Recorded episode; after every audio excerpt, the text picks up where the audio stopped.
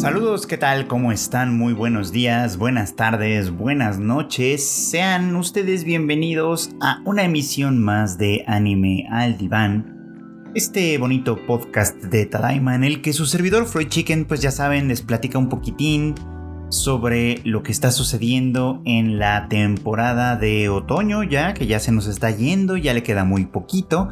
Y sin embargo, tenemos estrenos. Tenemos el estreno, ahora sí, de la nueva temporada de Demon Slayer Kimetsu no Yaiba. Con el arco del Distrito Rojo, del Distrito de Entretenimiento, llamémosle como ustedes quieran. Eh, obviamente, pues tenemos ya también series que ya están por terminar o que están llegando a sus últimos, a sus últimos momentos y vale la pena comentar un poquito al respecto. De hecho, perdón, en este capítulo, en este episodio, quisiera retomar un poquito la conversación sobre Komi Can't Communicate o Komi-san wa Komyusho des, una de las series que más más llamaron la atención esta temporada, que creo que mucha gente le esperaba por supuesto porque el manga cuenta con algo de popularidad, esperemos que pronto lo veamos también publicado por estos lares de manera oficial, pero bueno, eh, eh, sea como sea, eso eh, propició, digamos, que el estreno de Comic Can't Communicate fuera uno de los más esperados y creo que con cierta razón.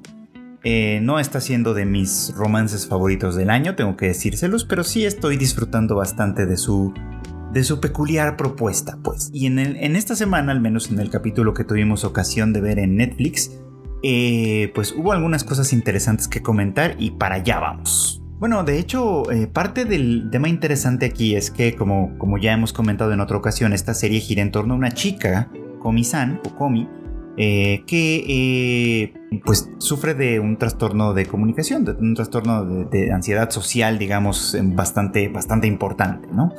Es decir, que cada vez que está frente a otra persona, pues las palabras no le salen. De hecho, incluso estando ella sola es muy, muy difícil que se exprese como más allá de esta ansiedad. O sea, solo pensar en situaciones sociales la pone bastante nerviosa, pues. Y sin embargo, Komi tiene el objetivo de hacer 100 eh, amigos, de convertirse en una chica que tenga 100 amigos.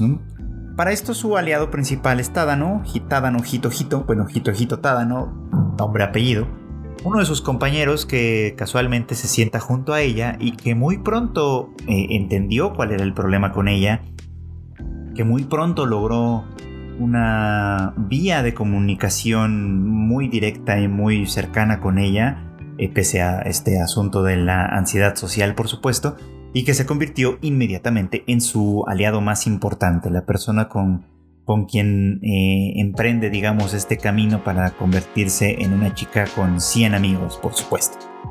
Eh, ya también hemos visto en otros episodios de este podcast que pues, la mayoría del problema radica también no solo en la ansiedad social de Komi, sino en varios elementos simultáneos. Uno de ellos es que es una chica sumamente atractiva, eh, muy bella, muy distinguida en, muchos sentidos y eso ocasiona que la gente de manera natural aparentemente la volteen a ver. Y eso lo cual enfatiza y hace un poquito más difícil su ansiedad social, por supuesto, ¿no? Porque es una chica que de forma inesperada para ella de alguna manera destaca muchísimo, por supuesto, ¿no? Esto deriva en un problema secundario que es que es una chica muy frecuentemente objeto de acoso, ¿no? La mayoría de las personas no piensa o no parece sentir que le estén acosando, sin embargo, eh, se le acercan demasiado, eh, quieren estar, pues sí, muy, muy pegados a ella, hablarle, etcétera, y ella mm, difícilmente responde, lo cual ocasiona muchas veces malos entendidos que derivan de lo mismo, ¿no? Estos personajes le proyectan a ella todas sus inseguridades, todas sus sus inquietudes, todos sus traumas, pues, y luego sufren por eh, cosas que ellos completamente construyeron en su cabeza, pues, ¿no? Porque ella realmente no les ha contestado de ninguna forma, pues.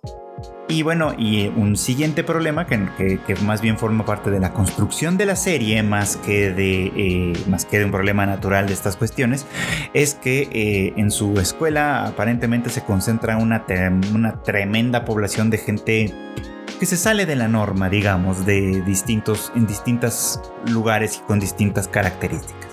De hecho, esto es parte del encanto de esta serie, ¿no? Que, todos los personajes, para bien y para mal, o casi todos, son personajes poco comunes, ¿no? Ninguno de ellos eh, eh, eh, digamos como que obedece como fielmente a una norma homogeneizante, digamos, que es algo muy muy común en, pues, en las sociedades en general.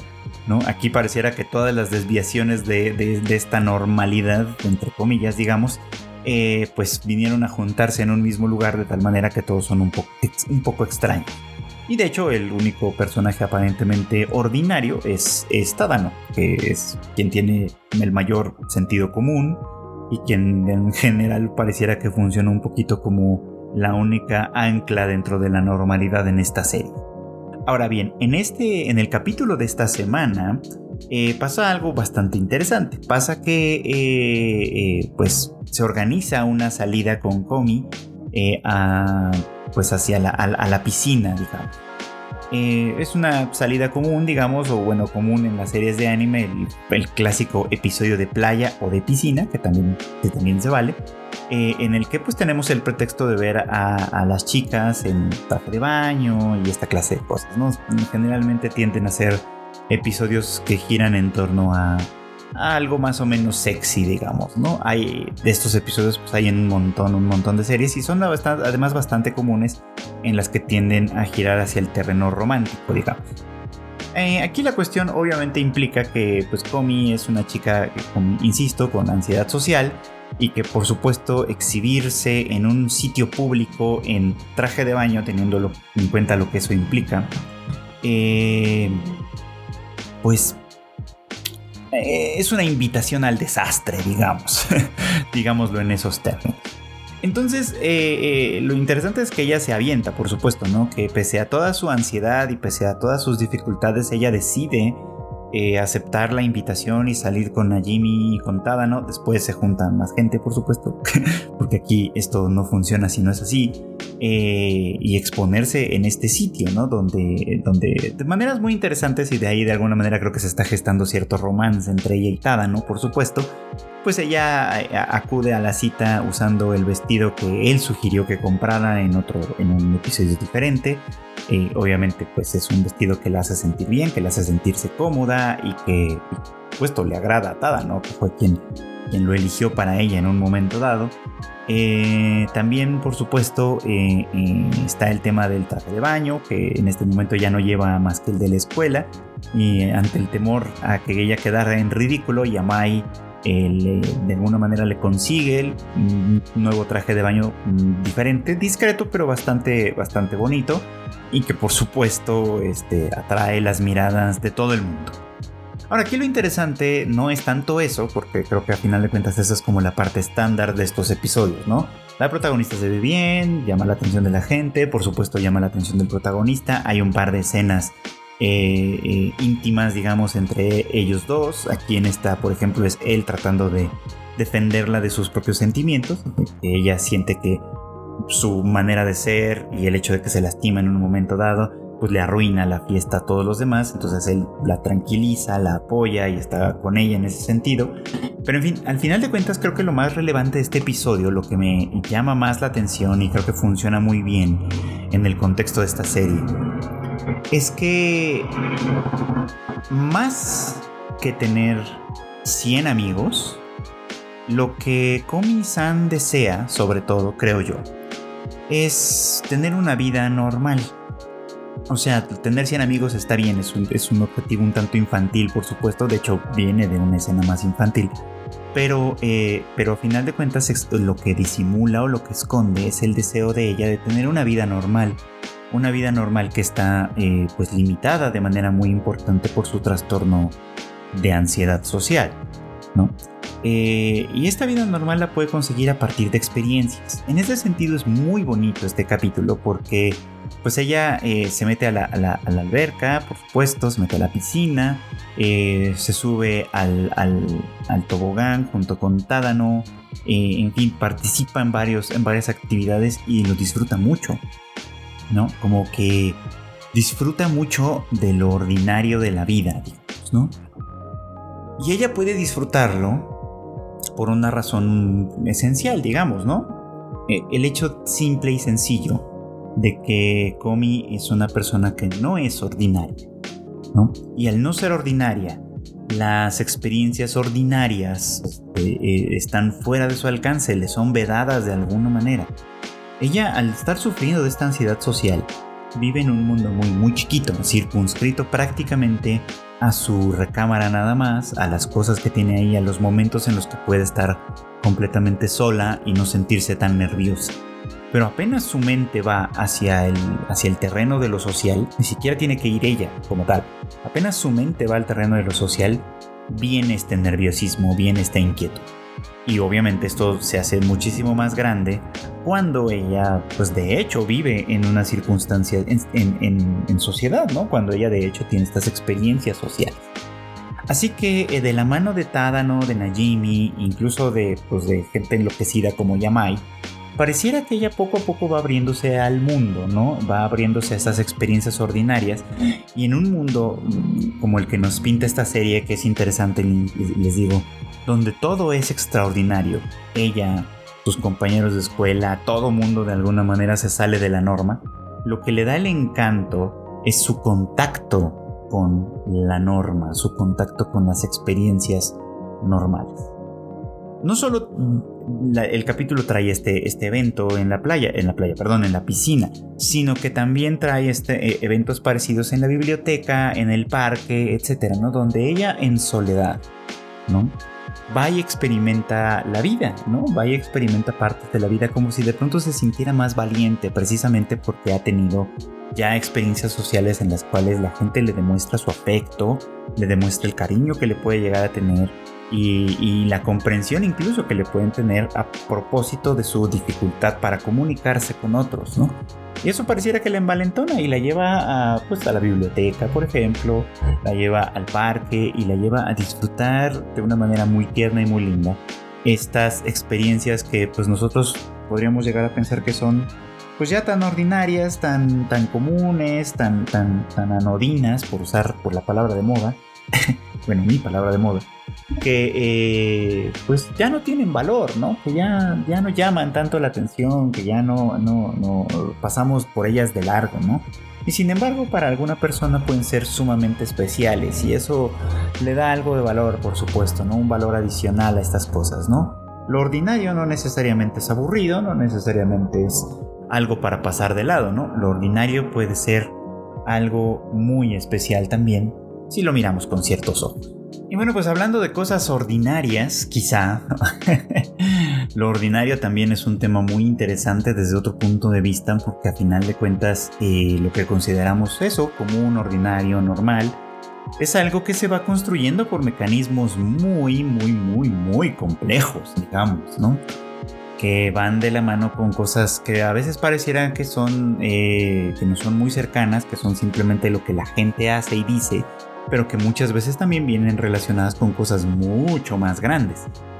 Aquí por eso es que quiero hablar en esta ocasión de una serie que he estado siguiendo toda esta temporada. La verdad es que la he estado disfrutando mucho, pero creo que casi no he hablado de ella. Que es Taisho Otome Fairy Tale. Eh, o Taisho Otome Utogi Banashi. Una, pues una serie muy linda, creo yo. Romántica también que está disponible acá en Funimation y que ustedes pueden ver también esta temporada, por supuesto, ¿no? Eh, ahora, parte de lo interesante de esta serie y de lo que me atraía un poco para verla desde el primer, en primer lugar, desde que la anunciaron, fue que eh, pues esta eh, se desarrolla en unas circunstancias muy especiales y en una época muy particular que es el periodo Taisho en Japón, ¿no? Que básicamente pues es un es, el periodo anterior a la, guerra, a la Segunda Guerra Mundial, más o menos, ¿no? Digamos. Hay un proceso obviamente mucho más grande e importante construyéndose ahí en el que, pues Japón es un país bien interesante, vamos, perdón que me interrumpa ahí, pero Japón es un país bien interesante en el que a partir de, la, de lo que llamamos la restauración Meiji en 1868, que es cuando el régimen de los Tokugawa cae y por lo tanto pues la cultura de los samuráis queda fuera de efecto, empieza una rápida modernización del país en distintos aspectos. digo rápida porque además estamos hablando de un país que venía de un, pues de un, de un estado casi feudal, cuando el resto del mundo ya estaba entrando en la modernidad, digamos. Japón venía todavía de una situación prácticamente feudal eh, a convertirse pues en un país muy moderno, ¿no? En muchos sentidos, lo cual, lo cual es una transformación que sucede en el lapso de unas pocas décadas, ¿no? Pero no hay una transformación posible de ese tipo sin que queden primero resabios de los tiempos anteriores, por supuesto, y segundo, sin que haya mezclas peculiares entre costumbres antiguas y costumbres mucho más recientes, digamos, ¿no? Y entonces la era Taisho, que ya es la era posterior a la restauración Meiji, digamos, ya estamos hablando de los años, eh, pues, pues, de los años de, la década de los 10, digamos, y de los 20, sobre todo, aunque nuestra serie ocurre en la época de los 10 todavía, probablemente en el 17, 18, no tengo muy claras las fechas, supongo, no sé si, si, si, estén, si estén claras en la descripción de la serie, pero bueno, por algunos elementos sabemos que es antes por lo menos es antes de 1923. Digo, esta fecha es importante que se las mencione porque es la, fecha del gran terremoto de Kanto, eh, un terremoto muy muy fuerte de la, en la zona que derribó muchísimas, ah, pues muchísimas construcciones de todas y en especial una torre llamada Rokuonji, eh, no, perdón, Ryounkaku. Ando aquí confundiendo las torres. El Rokuonji es el otro nombre del templo del pabellón dorado en Tokio, pero, eh, perdón, en Kioto. ¡Ay, Dios mío! No, no, no. Se llama, se llama, se llamaba, perdón, eh, Ryounkaku, una torre de varios pisos de, construida con tabique rojo y, y, hierro, que fue el símbolo de la época, el símbolo de la modernidad, digamos, en esa, en esa zona, y que cayó como parte del terremoto de 1923. Bueno, esta torre aparece en, las imágenes de Taisho Otome Fairy Tail, así que de ahí podemos suponer que eh, la serie se desarrolla antes de 1923, cuando menos, ¿no? Por lo menos antes de esa fecha en específico. Ahora, aquí lo interesante es que eh, eh, pues es una época que, como insisto, tiene todavía bastantes resabios de épocas anteriores, por supuesto, ¿no? Nuestro protagonista principal eh, es, eh, eh, pertenece a la familia Shima, una familia muy poderosa, económicamente, económicamente poderosa e influyente, y que mm, por lo visto muchas personas la conocen y la consideran como una mala familia, ¿no? Una familia que puede y que cree que puede hacer lo que sea simplemente porque tiene dinero.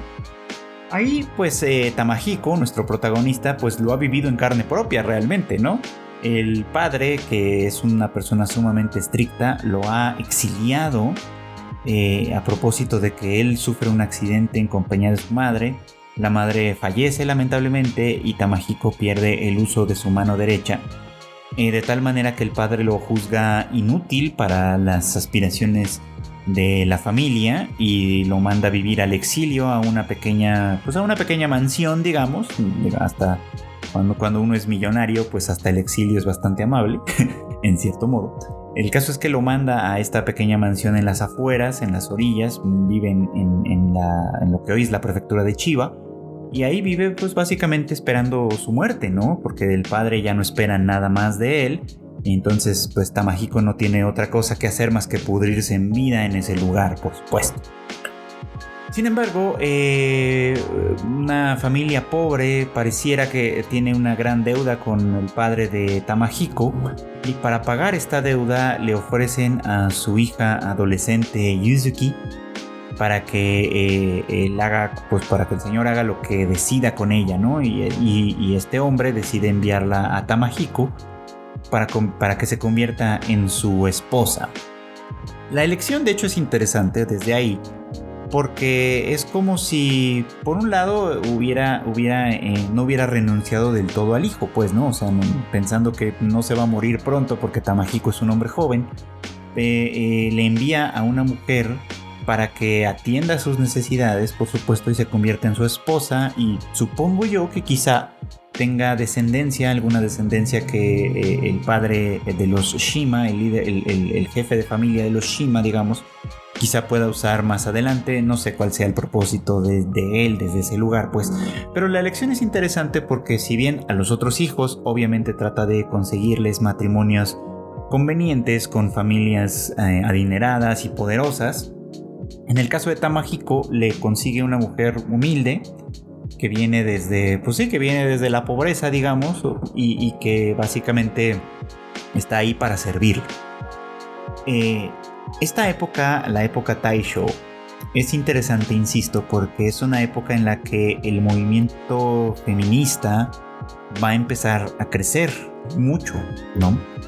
Eh, esto no aparece en la serie, se los estoy contando como ya por fuera, pero es una, es una época muy interesante en la que las mujeres empiezan a tener mucha mayor importancia en muchos sentidos, empieza, insisto, a ver un movimiento feminista que quiere eh, muchas cosas, por supuesto, ¿no? No solo que se les reconozcan pues los derechos, los mismos derechos políticos que se les reconocen a los hombres.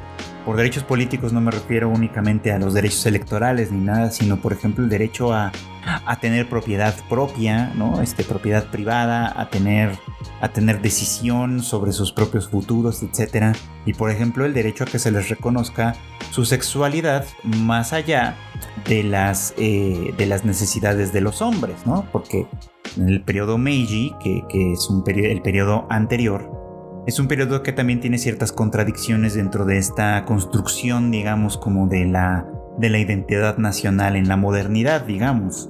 Eh, es un periodo en el que las mujeres empiezan a ser educadas, o sea, empieza a ser más, este, empieza a ser obligatoria la escuela, por ejemplo, ¿no? Para las mujeres por lo menos por un lapso de seis años, también para los hombres por lo menos por un lapso de seis años, lo que llamaríamos la educación básica.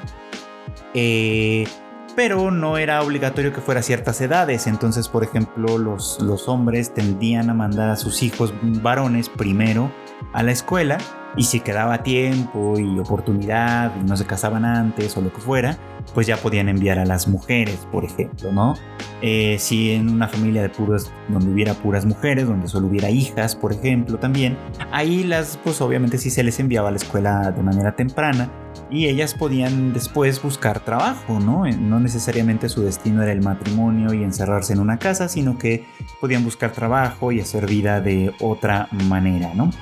Sin embargo, eh, eh, como algunos de los resabios que todavía quedaban desde, no solo desde la era Meiji, sino desde todavía el periodo Edo, con el régimen de los Tokugawa, esto eh, todavía era, era, era muy común o relativamente común que las familias pobres vendieran a sus hijas para pagar las deudas de un, pues, del marido sobre todo, ¿no? De un marido que muchas veces era adicto al juego, adicto a la bebida o adicto a la prostitución, a las prostitutas, por ejemplo, ¿no? Y que por lo tanto tenía pues muchas deudas que cubrir y para ello en muchas ocasiones eh, las hijas eran vendidas eh, en, algunas ocasiones eran vendidas a, familias adineradas, quienes las tomaban como sirvientas prácticamente esclavizadas, y en otros casos también eran, eran adquiridas por los propios este, barrios de placer, donde pues eran convertidas en, pues si eran más o menos atractivas y talentosas para el oficio, pues eran convertidas en prostitutas.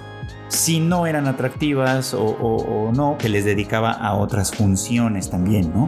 O bien a ser prostitutas baratas, ¿no? que estuvieran al servicio de la clase más baja, por supuesto, porque también ahí había mm, niveles, digamos, pues, ¿no? Así que el caso de Yuzuki es un resabio, digamos, como de esta pues de estas formas antiguas en las que en, las que la sociedad ya no está tan de acuerdo, por supuesto. Eh, de hecho, durante la, serie hemos visto más de una ocasión en la que se le critica a Tamahiko por tener a Yuzuki en su casa, ¿no?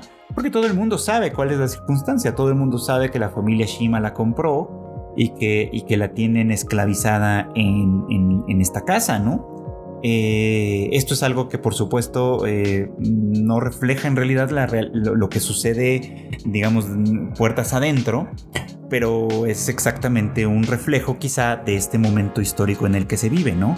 Lo que pasa con Yusuke es algo que sigue ocurriendo, que sigue siendo algo que se ve en el momento pero que a final de cuentas es algo que la sociedad en términos más generales comienza a reprobar, ¿no? Comienza a no aceptar, pues. Digo, ellos desconocen lo que sucede de puertas adentro, ¿no? Efectivamente, Yuzuki fue comprada para convertirse en la esposa en términos como de sirvienta de Tamahiko, eh, pero entre ellos se ha ido desarrollando una relación muy linda, muy romántica incluso, ¿no? eh, eh, ella estando muy muy dispuesta pues no a, convertirse en, el papel que le corresponde pues es una chica muy muy sumisa leal también por supuesto. Y sin embargo entre los dos está construyendo una relación de amor de verdad no una relación romántica en la que los dos cuidan uno del otro eh, y, tratan de, pues de, sobrevivir, digamos, en un mundo muy hostil para ambos, ¿no? Hostil para Tamahiko, dado que ha, quedado en esta situación como de exilio, y hostil para Yusuki, ¿no? Que, sigue siendo como una víctima en un sistema como este. Lo interesante es que aquí pareciera como que el, trasfondo de todo esto es que el amor es como la transgresión, ¿no? La única manera de transgredir este, este rígido sistema es a través del amor, ¿no? Y, en el que eh, por ejemplo, comience a, enamorarse de Tamahiko como tal, no porque, no como un síndrome de Estocolmo, digamos, ¿no? Como enamorándose de su victimario, sino enamorándose de él porque al final del día él es una buena persona y también es una víctima de, en cierta medida, de un sistema que los oprime a ambos. Y entonces en ese sentido tienen algo en común y además tienen o pueden tener objetivos en común. Pueden los dos tener una vida, una vida buena, eh, pacífica, eh, si los dos se aman lo suficiente y trabajan juntos por esta vida, por supuesto. Y esto además empieza a reflejarse también en la comunidad, ¿no? Eh, o sea, ellos, bueno, él empieza a ir a la escuela, a propósito de que pues es un chico que mataba todo el tiempo que tenía pues leyendo y gracias a eso tiene pues, conocimientos bastante sólidos de la mayoría de las cosas, lo cual le permitió convertirse en un profesor, un tanto un profesor rural, digamos, ¿no? No oficial, pero que le permitía, eh, le permite empezar a estar en contacto con la comunidad en la que vive eh, y, eso obviamente fortalece los lazos entre, entre ellos dos y los fortalece también entre la comunidad. Así que es como muy bonito, es muy bonito que, creo que esta historia se esté construyendo sí en la era Taisho, sí en este momento en el que las cosas van transformándose poco a poco, en el que la sociedad va cambiando paulatinamente y va llevándolos a un terreno diferente, por supuesto, sí en todo esto, digamos, ¿no? Pero además eh, eh, centrada en, en un lugar que no es Tokio, sino que básicamente es en un lugar rural, ¿no? Donde la modernidad todavía no termina de llegar, donde muchas cosas del pasado siguen existiendo, siguen viviendo, siguen, siguen funcionando, pues, ¿no? Y donde los cambios quizás son un poco más lentos, ¿no? Precisamente porque están en la periferia de la, de la gran capital, digamos, de la gran modernidad. Así que, pues, o sea, de manera paralela y paulatina, conociendo un poquito como el contexto que hay en torno a la sociedad a la que pertenece, eh, a la que pertenecen Yuzuki y Tamahiko, eh, pues podemos tener una idea más o menos clara de por qué viven como viven, por qué las circunstancias que aparentemente están ahí eh, siguen pasando, pese a que todavía ya, pese a que ya es pleno siglo XX, etcétera, etcétera. ¿no? Detalles interesantes que contribuyen, creo yo, a disfrutar mucho más de esta bonita historia. Y bueno, pues finalmente se estrenó ya eh, el nuevo arco de Demon Slayer Kimetsu no Yaiba. Eh, el arco en el que vamos a, bueno, nuestros héroes, Tanjiro, Nezuko, eh, Inosuke y Zenitsu, se unen a la batalla con el pilar del sonido Tengen Uzui ya no es el pilar del sonido, ahora es el pilar de las nalgadas. Eh, en este lugar que pues ha causado cierta polémica, que es el, barrio de placer, eh, o el distrito rojo, o el distrito de entretenimiento, como quieran ustedes llamarle, y ha causado cierta polémica porque pues eh, algunas personas aparentemente, bueno, hace, unos meses o no, en Japón había cierta preocupación de algunos padres de familia en, en, en sentido de cómo iban a explicar a sus hijos eh, la pues la circunstancia, ¿no? Digamos, ¿no? El lugar en el que sucede eh, esta, esta historia y, la naturaleza de algunos, de algunos de los personajes, en fin, un tema interesante. No quiero hablar tanto de Demon Slayer ahorita como tal, porque creo que, aparte pues, de que no quiero hacerles ningún spoiler, ni mucho menos, sino básicamente lo que quiero es justamente contarles qué es ese barrio de placer del que tanto se habla en este momento, ¿no? Y donde las cosas van a suceder, ¿no? Porque esto además tiene una historia bien, bien interesante. Eh, pero para esto hay que regresarnos un poco en el tiempo, otra vez. Recuerdan que les hablé hace un minuto hablando de Taisho Tome Fairy Tail, que muchas de estas, de, las cosas que, pertenecen a la era Taisho, casualmente ambas series, ambas series, perdón, se desarrollan en la era Taisho, o sea que digamos que podríamos suponer que si estuvieran en el mismo universo coexistirían en el mismo, pues en la misma época prácticamente, ¿no? O sea, mientras Tamahiko y Yuzuki están viviendo su historia de amor en esta, en esta mansión rural en Chiba, eh, Tanjiro, Nezuko y los demás están luchando con los demonios en distintas partes del país, digamos. Vamos a pensar que suceden en el mismo momento, bueno, porque de hecho suceden en más o menos en los mismos años, eh, lo, que, eh, lo que no necesariamente implica que estén en el mismo universo. Pero bueno, en fin, esta es cosa de mi imaginación. Lo que sí sucede, por supuesto, es que pues la historia y el contexto al que pertenecen es exactamente el mismo. Entonces, eh, para hablar del de, el barrio de placer de Yoshiwara, que es donde sucede el nuevo arco de Demon Slayer, hay que regresarnos un poquito también al periodo de los Tokugawa, al último periodo, digamos, del régimen de los samuráis en el que ellos pues habían movilizado la capital a, la ciudad de Edo, que es lo que hoy conocemos como Tokio, y que eh, el régimen de los Tokugawa era sumamente moralino y controlador.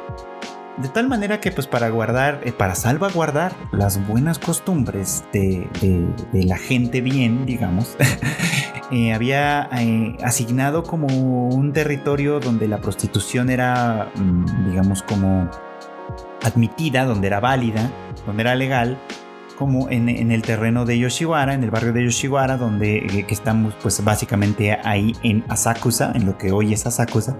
En esa época todavía no era, no formaba parte de Edo, se consideraba como una de los, uno de los límites externos, digamos, de la ciudad. Una pequeña comunidad que giraba en torno al Sensoji, uno de los templos más grandes de, de Tokio en la actualidad y más antiguos también y esa comunidad de alguna manera fue la que recibió eh, pues el, mm, digamos, el derecho de ejercer la prostitución de manera legal. Eh, ese barrio que, pues, digamos, de alguna manera se formó durante ese periodo en Edo, se fue construyendo durante ese periodo y fue floreciendo con, pues ya saben, con casas de prostitutas, con eh, eh, teatros, kabuki, con distintas formas de entretenimiento, porque al final de cuentas no es un, el barrio de placer no era únicamente un barrio de prostitución, era un barrio de entretenimiento en términos generales que lo tenía todo, pues. Eh, y que conservó su, su, manera de ser, digamos, su esencia, su identidad hasta mucho tiempo después, es decir, sobrevivió a la transformación de la restauración Meiji, perduró con la transformación modernista e ilustrada de ese mismo periodo Meiji, por supuesto, y todavía sobrevivió incluso al periodo al periodo Taisho, eh, incluso sobrevivió después a la, casi completa destrucción del terremoto de 1923. De tal manera que eh, incluso ya en la era de la preguerra, un poquito antes de la Segunda Guerra Mundial, todavía conservaba bastante de esta misma identidad. De hecho, les voy a leer una pequeña cita que encontré por aquí eh, de Yoshikaze Kataoka, que escribe sobre Asakusa esto. Dice, la oferta del placer del periodo Edo, los vestigios de la curiosidad vulgar semi-ilustrada de la era Meiji y la excesiva madurez de la actual corrupción capitalista se mezclan en un permanente desorden, o se organizan de una manera peculiar. Erotismo y frivolidad y velocidad y humor de historieta. Las piernas desnudas de las coristas y el teatro chabacano. Bailes con beso final, chicas extranjeras, cerezas y canciones populares, cine, circo, magia, acuarios de ruidos e insectarios. Aquí las chicas se cortan el pelo como los hombres, y una fulana de estas, luciendo un vestido rojo, toca el piano en el fondo de un callejón estrecho y miserable, mostrando las rodillas. Los comentarios de sus encuentros con los hombres son garabateados detrás de los oráculos del templo de la Bodhisattva Kano. Esta es una descripción escrita eh, ya en 1939, en realidad bastante posterior a los acontecimientos de, de Demon Slayer, por ejemplo, y de Taisho Tome Fairy Tail, pero en realidad describe muy bien lo que sucedía en esa, en esa zona de la ciudad. Ahí en Asakusa, en, en, los linderos del barrio de Yoshiwara, estuvo el primer cine de Tokio, digamos, ¿no? Y por supuesto es que conservaba toda esta identidad. De ahí que es muy muy interesante que suceda, que, estos acontecimientos sucedan ahí porque son un reflejo muy muy importante de la época. Aunque se habla mucho de que eh, tanto en la, época Meiji como en la época Taisho, Japón se transformó en una sociedad moderna, occidentalizada incluso, en realidad vemos que esta transformación ni fue definitiva, ni fue, eh, ni fue completa, ¿no? Vemos cómo todavía persisten en muchos sentidos los ropajes, bueno, la ropa tradicional japonesa, en la que vestirse a la occidental, digamos, pues era mm, pues privilegio de algunas personalidades, por supuesto, que podían costearse los, los, los trajes, las corbatas, las camisas a lo occidental, pero también, como suele suceder en muchos aspectos, era algo que, se, que, empezaba a manifestarse en las clases más bajas, por supuesto, ¿no? Con sus medios y con sus, y con sus características particulares, pero también se empezaban a mostrar los barrios, eh, el barrio elegante de Ginza, que empezaba a tener pues, los bares y los cafés a la usanza europea, tenían también su reflejo en los pequeños bares que de pronto brotaban en las calles de Asakusa, por ejemplo, ¿no? Donde pues, los borrachos con menos suerte en el dinero gastaban el poco los pocos cents, ya no yenes todavía, sino los pocos cents que tenían en bebidas de muy mala calidad y perdiéndose además pues en pleitos de borrachos por mujeres, etcétera, ¿no? Cosas de este tipo. Algunos escritores de esta época, que, bueno, que escriben en esta época y que, y que escriben sobre esta época, aunque no pertenezcan como tal, eh, dicen que más que ser un, como vestigio de una, eh, eh, como de una época anterior, ellos ven este barrio como una especie de resistencia. Recordaremos que también, pues durante estos periodos, eh, eh, el gobierno era muy, muy estricto. O sea, la, parte estricta del régimen de los Tokugawa no se había perdido del todo. Y con la modernidad no llegó necesariamente la libertad. Lo que llegaron fueron nuevas reglas.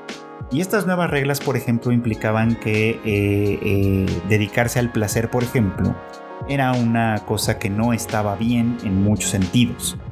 Ya lo decíamos hace un rato, por ejemplo, con el tema de las mujeres, que también ahí, ahí es muy muy importante. Durante, los periodos, durante el periodo Meiji, sobre todo, la mujer eh, se convirtió en algo que eh, tenía que ser únicamente eh, en función del hombre, digamos, en función, de, en función de lo masculino. En ese sentido, había dos posibilidades importantes las mujeres que se casaban y que se convertían en, esposas y que por lo tanto su función era principalmente reproductiva, era darle hijos al hombre, darle hijos a la familia y por lo tanto darle hijos a la nación, que una nación que necesitaba muchísima mano de obra.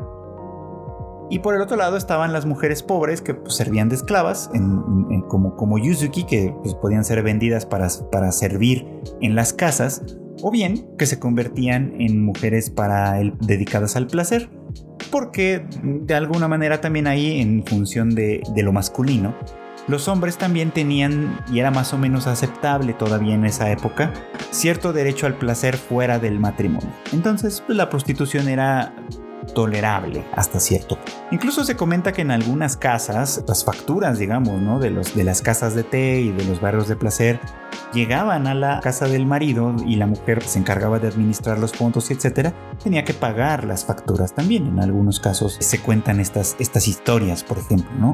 Y era bastante aceptable que los hombres tuvieran una esposa, insisto, y al menos una amante, pues, ¿no? Con quienes tuvieran una relación más bien orientada al sexo por placer que al sexo reproductivo como tal.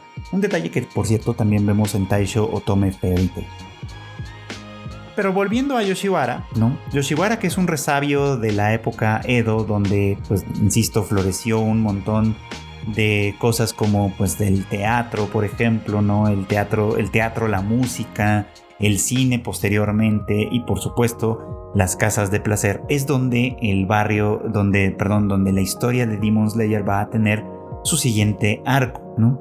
De ahí que pues hay cierta preocupación, creo yo, ¿no? de los padres de familia que tienen hijos en edad escolar y que probablemente van a empezar a hacer preguntas, ¿no? ¿Quiénes son esas mujeres? ¿Por qué pasan estas cosas?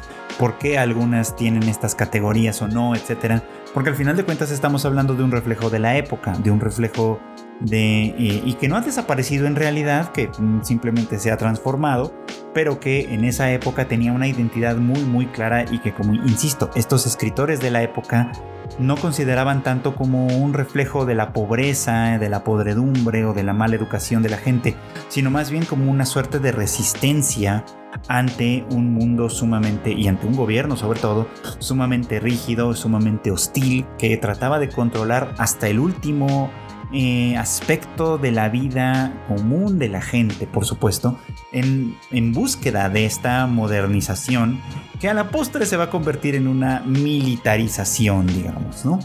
Así que, pues la verdad es que este periodo de la preguerra, digamos, el periodo entre la restauración Meiji y la Segunda Guerra Mundial, es un periodo sumamente interesante de transformación del país en muchos, muchos, muchos aspectos. De tal manera que muchas series que están enfocadas en esto eh, dan cuenta, mm, digamos, de distintos elementos como tal, ¿no? Eh, el barrio de placer, por ejemplo, que vamos a ver en Demon Slayer, las costumbres de la gente adinerada que con dinero creían que podían hacerlo todo, como en Taisho o Tome Fairy Tail.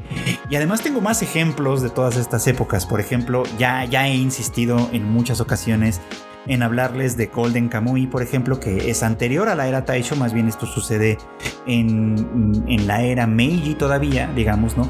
Pero que habla sobre la periferia del país, ¿no? Sobre Hokkaido, un territorio todavía semi salvaje, en donde distintas eh, comunidades indígenas, entre los Ainu, por ejemplo, y los que viven ya más bien en, las islas de Sajalín y que salen ya en la tercera temporada, eh, todos estos de alguna manera pues dan cuenta también de cómo la expansión del régimen modernista japonés pues va teniendo efecto en estas gentes, digamos, ¿no?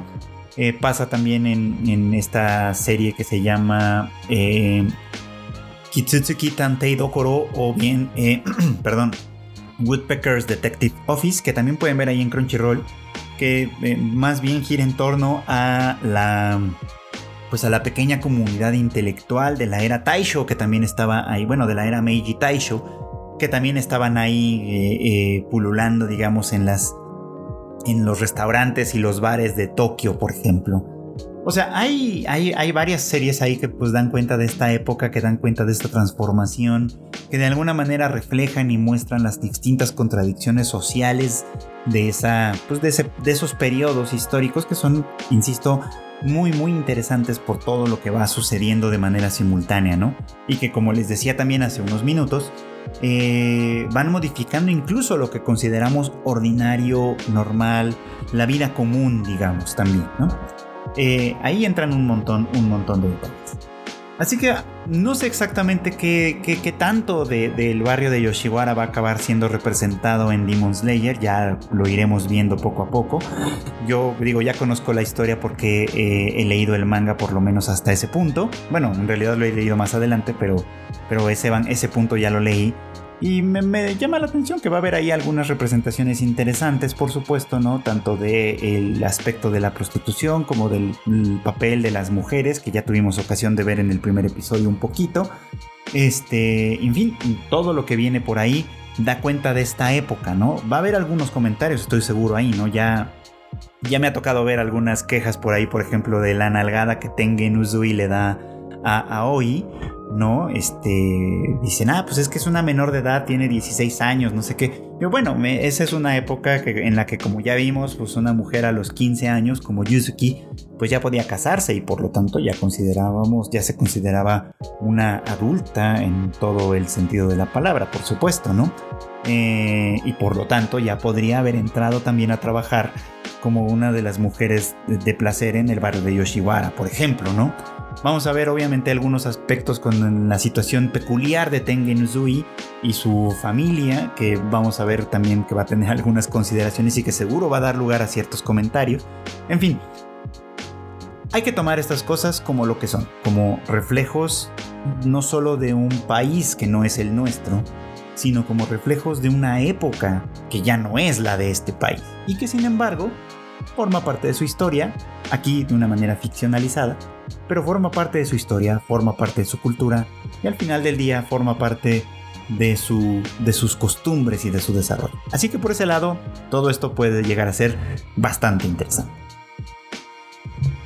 Y bueno, pues esto es todo por hoy. Muchísimas gracias como siempre por acompañarme en este bonito podcast. La verdad es que estoy muy contento con el resultado. La semana pasada estuvieron compartiéndome que en muchos, muchos de nuestros seguidores de Tadaima en general escuchan este podcast. Les apareció en su primer lugar como podcast, por supuesto, o en segundo o en tercero, sea cual sea. Muchísimas gracias por tantísimo apoyo. Eh, creo que estamos en los primeros lugares de este, en la sección de Animanga de Spotify, así que pues la verdad es que es algo que me tiene muy muy contento y que me motiva a hacer contenido más interesante para todos ustedes. Eh, que ya pues ya prácticamente eh, para 2022 tengo ya algunas ideas para darle una renovadita a este podcast, a ver qué tan bien recibidas son. Fuera de eso, pues nada más recordarles que tenemos pues mucho más contenido para ustedes en, la familia de Tadaima. Tenemos más podcasts, el Shuffle de Kika, en el que se habla de cultura popular, películas, series, etc. El Rage Quit de Marmota y Q, en el que se rantea durísimo sobre el mundo de los videojuegos y todo lo relacionado. Y por supuesto, el Bits and Bytes de Chris, en el que se, se platica mucho, mucho y muy a profundidad de pronto sobre cuestiones de tecnología, gadgets y demás detalles de este asunto. Además tenemos también el Tadaima Live que hacemos en punto de las 8 y media todos los miércoles, que pueden ver en vivo en YouTube, en Twitch y en Facebook, que también después encontrarán en formato de podcast. Y por supuesto, tenemos también las noticias más relevantes e importantes del mundo del anime, del manga, del cine, etc. en tadaima.com.mx. Yo me despido no sin antes volver a agradecerles y desearles nuevamente que pasen muy buenos días, muy buenas noches o buenas tardes.